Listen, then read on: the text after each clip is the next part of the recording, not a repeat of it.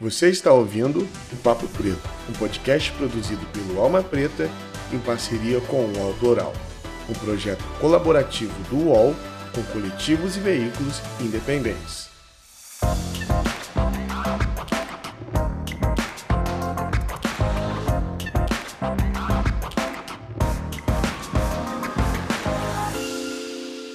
Salve galera! Sejam muito bem-vindos aqui a mais um Papo Preto. Meu nome é Iago Rodrigues. Eu sou produtor e apresentador aqui do podcast Papo Preto, que é um podcast produzido pelo Alma Preta Jornalismo. Eu falo isso todo o programa, vocês estão cansados de saber. E hoje eu tô aqui com meu amigo e um cara incrível, Akins Quinte. Muito obrigado, Akins, por aceitar esse convite às pressas, né? de estar aqui trocando essa ideia com a gente. Da hora! Meu parceiro, ah, você, você convoca, né? Você não chama, você convoca, você é meu parceiro. Bom respeito por você, meu parceiro. Quando for possível, eu estarei sempre próximo. Pode ir pá. Legal, legal. Hoje nós vamos trocar uma ideia, galera, sobre é, como é viver da arte independente. E como tem sido a luta nessa pandemia, né, Aqui, Você que é um artista independente, um artista incrível. Queria que primeiro você contasse um pouquinho da tua história pra gente e depois falasse como é que é essa loucura de viver de arte e ainda mais agora nessa pandemia, né? Então, cara, conta um pouco da tua história pra gente. Beleza, meu parceiro? Meu nome é Akins Quintê, sou aí poeta, né? Ah, tentando, né? Ser poeta é uma busca sempre e tal. Mas eu tenho três livros publicados. Eu comecei mesmo a correria em 2007 com o livro Punga, junto com a Elisandra Souza. Depois, em 2011, eu fiz o livro de poesia erótica. Em 2016, um livro de que chama Muzimba na Humildade Sem Maldade, que aí foi o primeiro livro que eu escrevi sozinho, tá ligado? Então, é, fora isso, eu também gosto muito de cinema. Então, eu corri alguns riscos através da lente das câmeras e fiz três documentários. Em 2007, vaguei os livros Me Sonhei com a Merda Toda. Em 2010, Várzea Bola Rolada na Beira do Coração. E em 2012, o Zeca, o Poeta da Casa Verde. É isso. Então, mano, é, eu posso dizer para você que a partir de 2007 eu começo a entrar mesmo de cabeça nesse mundo da arte, né? Com essas publicações e tal. E de lá para cá também, de 2008 para cá, eu vim também trampando no lance de arte e educação, que é um trabalho que eu gosto muito de desenvolver. E aí, né, meu, é, se pensar de lá para cá, foram várias vivências quando pensa no mundo da arte, quando pensa no lance dessa sobrevivência, né? De trabalhar com arte de forma independente, aprendizado de, de fazer as coisas sozinho, sem depender de grandes empresas, né? Sozinho também não, né? Porque a gente tem, do lado de cá, a gente tem também um quilombo que se fortalece muito, e aí a gente vê possibilidades de fazer produtos bonitos e girar na sociedade, fazer um corre aqui e ali, né? E aí eu acredito que a nossa rede do lado de cá é uma rede que não sei nem se dá para chamar de independente mais, porque é, é mil grau, né? É, quando a gente pensa em independente uhum. underground, numa época era um bagulho meio submundo, outras ideias mesmo. Hoje em dia, com esse mais acesso, toda hora a gente está em contato com o mundo, eu não sei te dizer como que é. Por quê? Por que eu tô falando isso também? Porque a gente sabe que esse movimento, ainda mais nosso de literatura periférica, literatura independente, literatura marginal, né? Com esse, muito, esse crescimento dos saraus nas periferias e também dos slams, e um movimento cultural muito forte nas periferias, a gente trabalha muito bem a publicação dos livros impressos, né? A galera do nosso movimento aí tá toda hora carregando seus livros nas mochilas e conseguindo trabalhar no, no rolê, né? Muito, é, muitas vezes bem melhor do que grandes empresas e tal. Então não é uma, um bagulho menor, não, não acho que é, que é menos, entendeu? No meu modo de ver, é uma luta que nós, estamos, nós fazemos parte e devemos continuar, né? Fora isso, também é bom lembrar, já que meu parceiro de Lopes está aí também, que é, que é Mil Grau, né?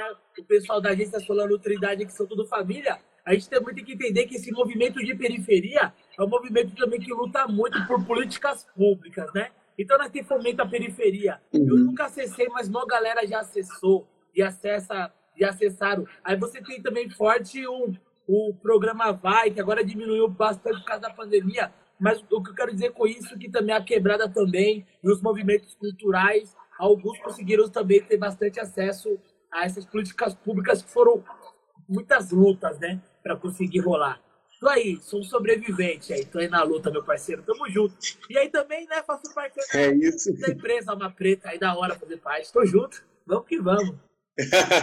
sempre, sempre. Akins, eu tenho. É, uma vez eu estava trocando ideia com o Pedro, ele falou dessas correrias antes de você ir de fato de cabeça pro, pro ramo da, da poesia, da música, da escrita. Como é que ele se escorre aí antes da poesia e como é que foi essa transição, mano? Você que é um cara vivido aqui de São Paulo, conhece o centro ali todo que eu tô ligado. Como é que foi esse rolê? Meu, olha só, eu tô com 37 anos, certo? Eu trabalho no. Eu trabalhei, sempre trampei no centro da cidade, meu. Desde os 15 anos, né?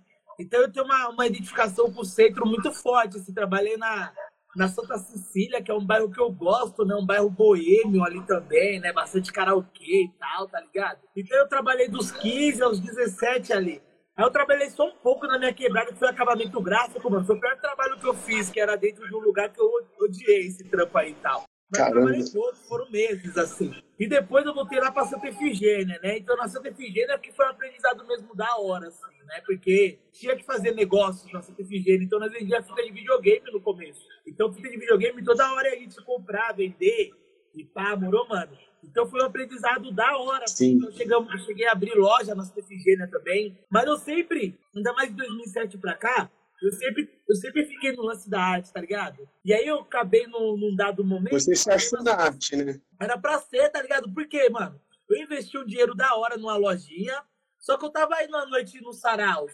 Eu, eu tinha começado a dar aula na Fundação Casa, então eu fazia dois trabalhos que pesava muito no final das contas, não dava muita atenção, né, também pros dois, né? E aí a Santa Efigênia, que é o barato de rua, que é um barato... São Paulo já é um custo alto, né? Imagina abrir uma empresa em São Paulo, desse porte, uma loja Nossa, de celular, uma loja de GPS na época, lembra de GPS vendia pra porra e tal? Uma loja de, de acessórios e pô, placa de, de computadores. Aí tem que ter um troco para poder investir. Então, para quem está envolvido ali no corredor da Santa Efigênia, da galeria do rock, que aí você tem que investir numa empresa grande, é muita treta. Você tem que ter uma dedicação, mano, mil grau, tá ligado? Se não tiver uma dedicação mil grau, você acaba. É, não anda a empresa. Então, até 2012, 2013, assim, mano, eu tava. Porra, velho, eu tava assim. Tendo mais que fazer corre do que trampar na rua, porque pra poder pagar, entendeu? Pra poder pagar aluguel, aluguel da loja. Uma lojinha de dois metros era 6 mil, 7 mil reais, imagina, velho só pra você levantar isso todo mês e tal. E aí, quando virou 2014, eu falei, mano, vou fazer só isso, morou, mano? Vou tentar fazer só isso, né? Eu morava ainda pelo centro de São Paulo, morava na Baixada do Glicério ali, então eu tava ali pro mundo, né? Também pra leste, pra norte, sul, toda hora pingando uma moeda, tá ligado, pai? Então, antes disso, era, era mas agora é isso também é uma coisa que é importante dizer. Eu sempre tropei com dinheiro, morou, mano? Então, isso é uma coisa uhum. falar, que eu gosto do dinheiro também.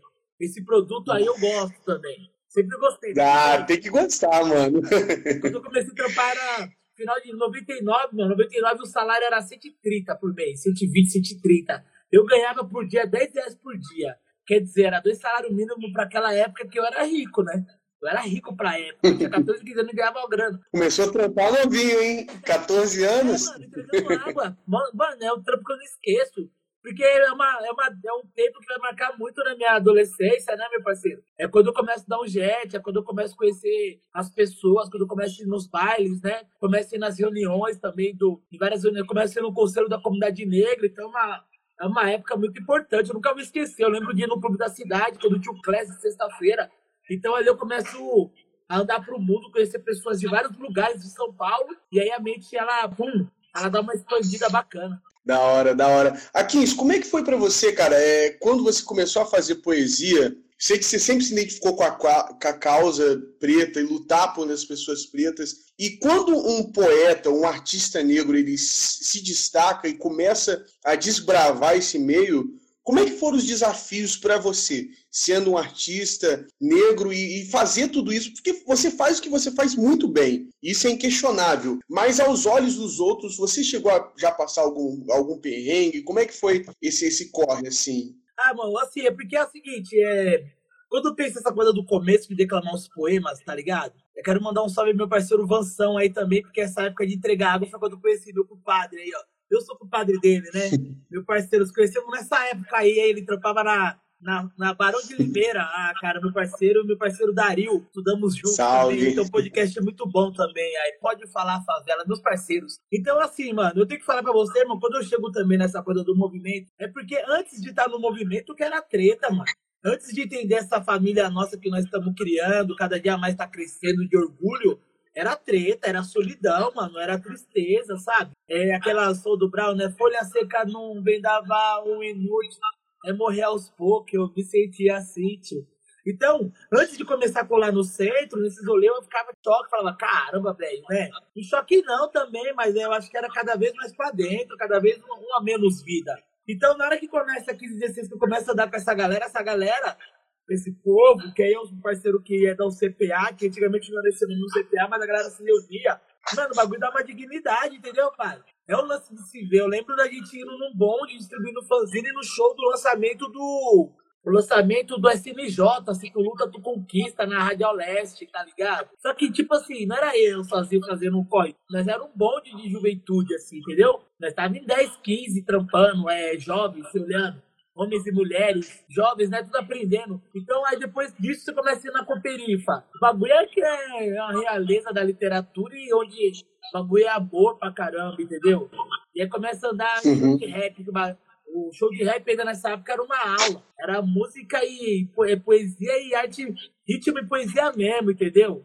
Uma aula de chegar às 7 horas da manhã querendo ler livro. Falar, mano, olha que o Gog tá falando, velho. Olha essas ideias do né, velho? Então era, era uma época assim, então quando nós chega, chega muito forte esse, esse momento é, do hip hop, ainda mais é um momento, mano, de autoestima e dignidade. Hoje estou trocando outras ideias, né? Talvez uma ideia importante de ter as coisas. Naquela época eu trocava a ideia de ser, morou?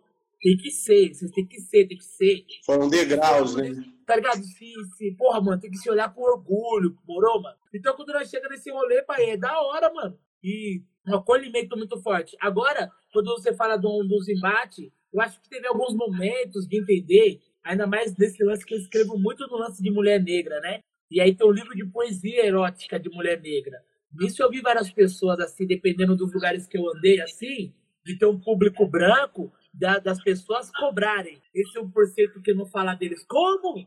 Você tá falando de, de mulheres e não tá citando nós, eu, né? Porque o, o branco, ele quer ser referência de tudo, moro? Porra, como você não tá falando de mim, tá falando de mulher negra gorda? Não, tio, tá ligado? Teve cobrança, sim, teve, lógico. Eles cobram o, o porcento deles que não falam deles no mundo, né? Fala, caramba, eles, sentem falta, tá ligado? O mundo inteiro fala sobre, e quando a gente não, não a gente às vezes arruma um embate, mas também é tranquilo, né, mano? Acho que é um lance que, que a gente faz por nós, a gente sabe que isso é nossa vida também, a gente também tem que contar nossas histórias da forma que a gente vê, da forma que a gente acredita, tá ligado?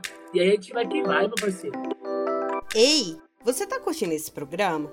Tá ligado que é realizado pela Alma Preta Jornalismo, né? Um veículo de multimídia independente que te informa sobre os fatos que cercam as nossas vidas negras nesse mundo. E que tal colar com a gente? Seja membro assinando qualquer valor na nossa campanha do Catarse. E olha, a gente tem mimo de gratidão. Faça parte desse corpo de Alma Preta. Acesse nossas redes. Alma Preta Jornalismo. Da hora, da hora. Cara, quero fazer um- uma, uma pergunta pra você. É, queria que você desse uma dica pra galera que tá começando na poesia hoje, no sarau, na escrita, mas como se fosse um conselho pra você quando você tava, ti- tinha lá 14 anos, tava vendendo água. Se você pudesse voltar no tempo e falar com aquele Akins lá, o que, que você falaria pra ele? O que, que você orientaria ele? Mano, falaria pra ele, pra ele é, gostar mais dele. É isso que essa mulher falou, egocentrismo, é ter ego mesmo, ter ego. É negro, tenha ego, orgulho, dignidade, moro ego, egocentrismo, concordo, moço, egocentrismo, isso mesmo. Ter ego, orgulho, dignidade, se olhar com prazer. Esses dias teve uma coisa que eu falaria pra ele, porque naquela época, mano, eu arrumava muito dinheiro. Eu falaria assim, ó, poupar pra investir, pra grana não ser breve. Um qualquer um milhão, pra quem nunca teve. Manutenção na emoção, para a vida ser mais leve. Nós com coração sem dor, para não entregar todo o labor para terapia do Ambev. Nós que mais produz não podem ser só os que servem. Consumindo o tempo inteiro, gastar a nossa verve, parece que o dinheiro em nossa mão ele ferve, ele ferve, ele pula. Nós anda duro pra caralho. O nosso pouco tá com os ricos, observe. Meu chapa tem valor, o que que nós escreve? Nós faz só em diversão, eles em cada, tipo, neve, ou esses putos paga o cachê todo que nos deve, como qualquer guardado, organizado, mas faz greve. Tem que ter uma parte dos nossos, umas minas que se atreve, nos mercados financeiros, usar onde nunca esteve. É melhor nós estudar, estudar. Nós já foi o que entreteve, hoje não mais. E um futuro sem perspectiva nos aguarda muito em breve. Observe, observe, observe, observe. Se sobrar uma moeda, investe ou reserve. Se não tentou, se conteve, essa grana a conserve. Você sabe que ser duro, você não é nada. Se preserve, negrão, se preserve. Falaria isso pra ele, tô falando pra ele até hoje, entendeu? Fala, negro, se preserve, se goste. Da hora, da hora. Cara, que poema incrível. Mano, aproveitando, fala pra galera, a galera aí aonde eles podem ter contato com o seu trabalho, onde pode achar os seus livros. Fala pra galera aí, pra galera lá te precisar sair daqui te procurar nas redes sociais, aonde tem os livros, o CD, as músicas. Conta aí pra gente. Mano, é tudo no, no, no meu Instagram, nesse meu Instagram pessoal, para o pessoal encostar, né? Pra poder tá, tá vendo lá. Tem vários, porque eu sempre publico os textos, né? E também é o seguinte, eu tenho três livros que eu publiquei. Esses três livros tá em promoção também. Quem quiser chamar no, no direct, eu dou um salve. Tá barato, tá fácil de ter, entendeu, mano? Então o livro ele acompanha um CD que eu musiquei os poemas. Tem clipe isso, algumas tem clipe. Onde está essa? Essa é nova, hein? Gostou dessa, né? Tô estudando também educação financeira para não ficar duro, entendeu? Mas eu tudo no Instagram, Instagram, Facebook, lá eu tô sempre online, mano. Vai tá sempre utilizando das paradas, tá ligado, pai? Pode pá. É isso, é isso. Tem clipes, né? Teu canal no, no, no YouTube tem outros clipes, tem outros sons e tal. Tem os seus trampos lá no Alma Preta também, né, galera? Segue lá o Alma Preta. Vira e mexe, sai um poema da Kings lá, bala. Da hora, meu parceiro. Agora sim, por que, que esses baratos desses inscritos eu tenho que falar para você? Porque nós estamos falando, né, no tema, né, como sobreviver e tal, né, mano? Nesses momentos difíceis e também como ser um artista independente. É louco esse bagulho, né, pai? Antes da pandemia, ainda em 2019, acho que foi o ano que foi mais, mais duro pra minha pessoa, tá ligado, meu parceiro? Foi o ano que eu, tipo assim, falei, caramba, velho, tô duro, velho, seu real, Durango, né? E aí eu, na época, também fiz alguns textos. Eu quero te mostrar um que eu fiz que eu acho interessante ele. Porque tem um lance nosso, mano, de família negra, de família tudo, de não perder a dignidade, morou, mano? De não parar de sonhar. O bagulho é não parar de sonhar, entendeu, mano? E aí eu fico tentando toda hora falar, mano, vamos um pum, é, manter o foco. O bagulho não é agora, é o depois e tal. Então eu fiz um poema como se fosse eu falando pra mim, que eu falava, molecote escuro, Há uns dias anda duro sem um qualquer. É de incerto futuro. No olhar maduro não perde a fé. Anda perfumado com tênis colorido. No, no rosto um sorrisão. Camisa bem passada, cobre o peito dolorido e confunde a oposição. Molecote escuro, sem o furo, onde quer que se enfia. Tá por que der, tem axé. Tá duro e a oposição nem desconfia. Cabelo na régua, os primos meus têm regra, sem grana é osso. Da mão mágoa, sem um no bolso, mas aqui ninguém se entrega. Nessa nossa trajetória, tem mais luta que vitória. Às vezes bem, às vezes duro, ninguém passou invicto. É pra plantar convicto, molecote escuro. Uma hora melhora, uma hora melhora.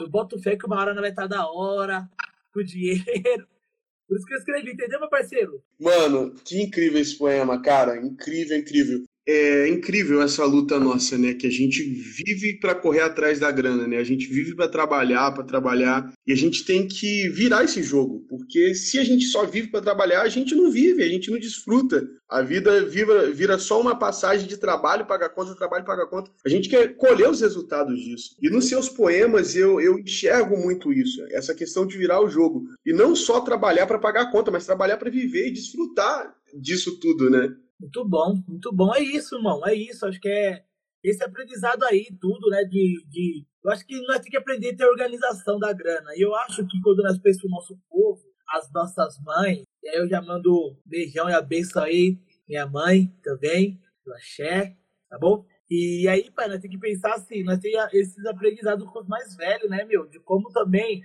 é, nossas mães, nossos que vieram antes, conseguiram administrar tão pouca grana, sustentando bastante gente das nossas famílias, tá ligado? Isso é uma aula monstra também de aprendizado, tá ligado? Como a gente dá um passo à frente também, falar, não, peraí, bora. É, bora no, a gente não quer só comida, né? A gente quer lazer, diversão, a gente quer fazer mais coisas, né? A gente quer produzir um monte de paradas sem esperar que ninguém nos dê, pegar sem esperar nada de graça de ninguém. A gente quer produzir um monte de coisas e tal. E aí também cuidar do, do, do, da mente, do corpo, né? Do espírito, se cuidar todo, tá ligado? Pra gente poder seguir firme essa luta, tá ligado? Sim, sim. Galera, aqui a gente está chegando no nosso horário. Então, galera, queria agradecer a todo mundo que veio aqui, acompanhou a nossa conversa. Obrigado a galera da Rádio Mixtura. E é um prazer, Akins, que vem outras vezes. É a tua primeira vez aqui no Papo Preto. O Papo Preto fez um ano esse mês de setembro. É a primeira vez que você vem aqui. Eu quero ver você outras vezes aqui no Papo Preto, hein? Vamos colar, meu parceiro. Tô lá da lado. Você tá ligado que você é meu parceiro. Já demos jet junto por aí já tomamos uma breja junto, entendeu, mano? A gente tem uma história pra contar já. A gente já pode se trovar várias vezes. É verdade. Entendeu? Tamo da hora, pai. Tamo aí na luta, entendeu? Espero que também siga da hora também o aí, né? Daqui a pouco eu vou dar aula. E dar aula é isso daí, mano. É, é um barato que me faz bem também, entendeu? Só porque desse conhecimento que estou aprendendo para poder fortalecer outras pessoas, entendeu? Sim, sim. Mas olha, eu queria agradecer porque hoje é o nosso último episódio aqui com a galera da Rádio Mixtura. Foi uma parceria de cinco meses, cara. A gente fez cinco episódios aqui com essa galera maravilhosa. Queria agradecer o Dico, queria agradecer o Léo, a galera que deu todo esse suporte, os designers aí, toda a equipe da Rádio Mixtura. Espero que esse ano que vai entrar a gente já esteja todo mundo vacinado para a gente fazer esse evento presencial. Eu vou contar, hein, Dico, o convite novamente para que ano que vem a gente colhe aqui de novo e faça essa conversa boa. Aqui a gente vai indo, tá bom? Obrigado a todo mundo que chegou até aqui, acompanhou a conversa até o momento. Siga lá o Aquins nas redes sociais. Como é que é as suas redes sociais, Aquins? Aquins Quinte. Aquins Quinte. Aqui estou mais um dia Aquins. Aquins agora. Pode ir pá. Vocês colocam aqui, vocês vêem um pretão bonito lá, ele mesmo. É ah, isso, galera. Muito obrigado. E, e, é isso. Até o próximo Papo Preto. Prazer ter vocês aqui, galera. Valeu, tchau, tchau. Você ouviu o Papo Preto, um podcast produzido pelo Alma Preta em parceria com o UOL Plural, um projeto colaborativo entre o UOL e coletivos e veículos independentes.